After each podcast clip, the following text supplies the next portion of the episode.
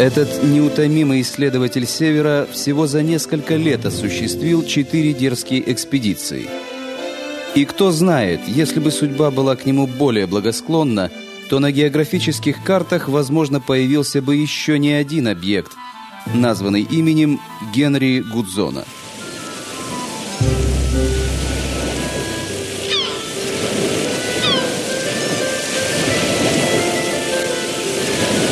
Точное место и дату его рождения история не сохранила. Более того, достоверные факты его биографии относятся только к четырем последним годам жизни. С уверенностью можно утверждать лишь то, что Генри Гудзон был англичанином и к 50 годам имел репутацию опытного морехода. Но собственного судна так и не нажил и капиталом не располагал.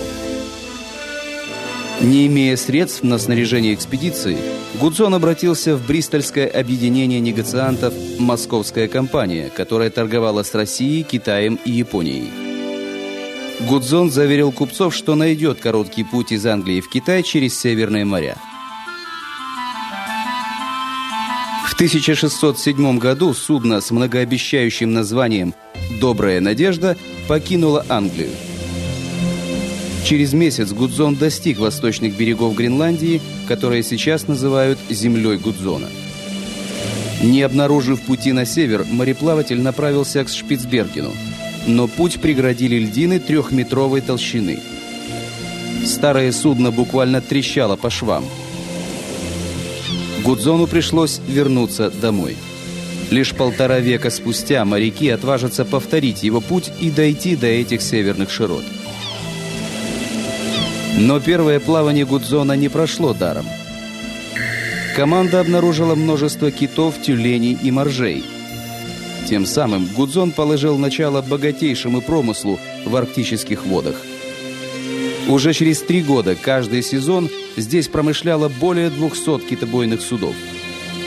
Разгорелась даже уникальная китовая война.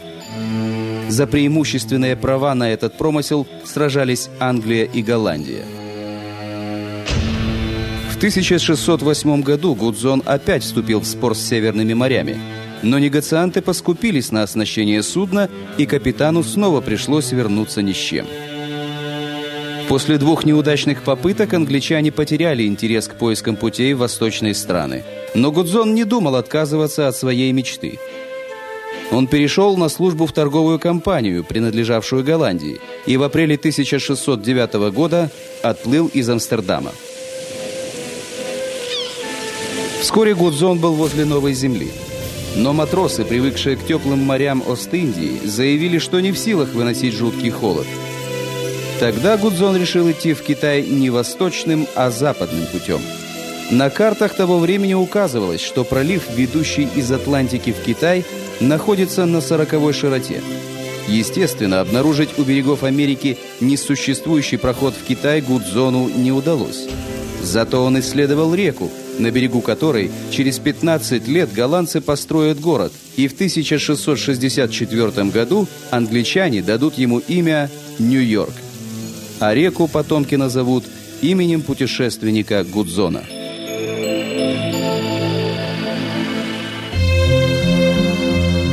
Спустя год для поисков северо-западного пути английская торговая компания снарядила небольшое судно «Дискавери» «Открытие», Капитаном назначили Генри Гудзона, которому в то время было уже около 60 лет. Гудзон был настолько уверен в успехе, что взял в дальнее плавание 14-летнего сына.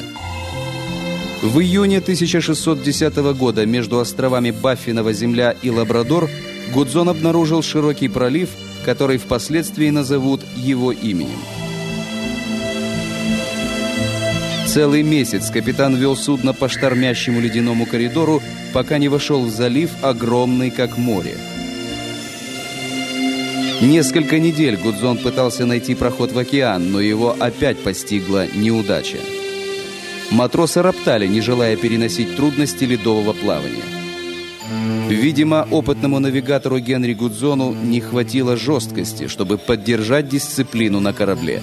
И хотя Гудзон высадил на берег главного смутьяна, первого помощника Робера Жуэ, команда вышла из повиновения. Особенно тяжело пришлось капитану, когда корабль сковали льды. Зимовка затянулась на 7 месяцев. Недовольство команды достигло предела. Через три дня после того, как судно освободилось из ледового плена, на корабле вспыхнул бунт. Генри Гудзона, его сына и семерых верных капитану моряков в июне 1611 года мятежники оставили в шлюпке среди плавающих льдин без оружия и продовольствия.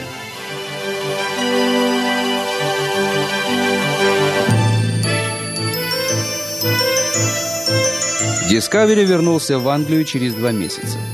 Спасательная экспедиция не нашла никаких следов шлюпки. Генри Гудзона и его товарищей посчитали пропавшими без вести. Но все же есть слабая надежда, что моряки могли достичь побережья и поселиться у эскимосов.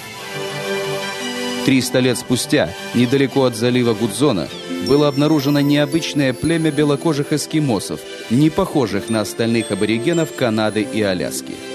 Возможно, это потомки легендарного исследователя Генри Гудзона, имя которого увековечено на карте Северной Америки.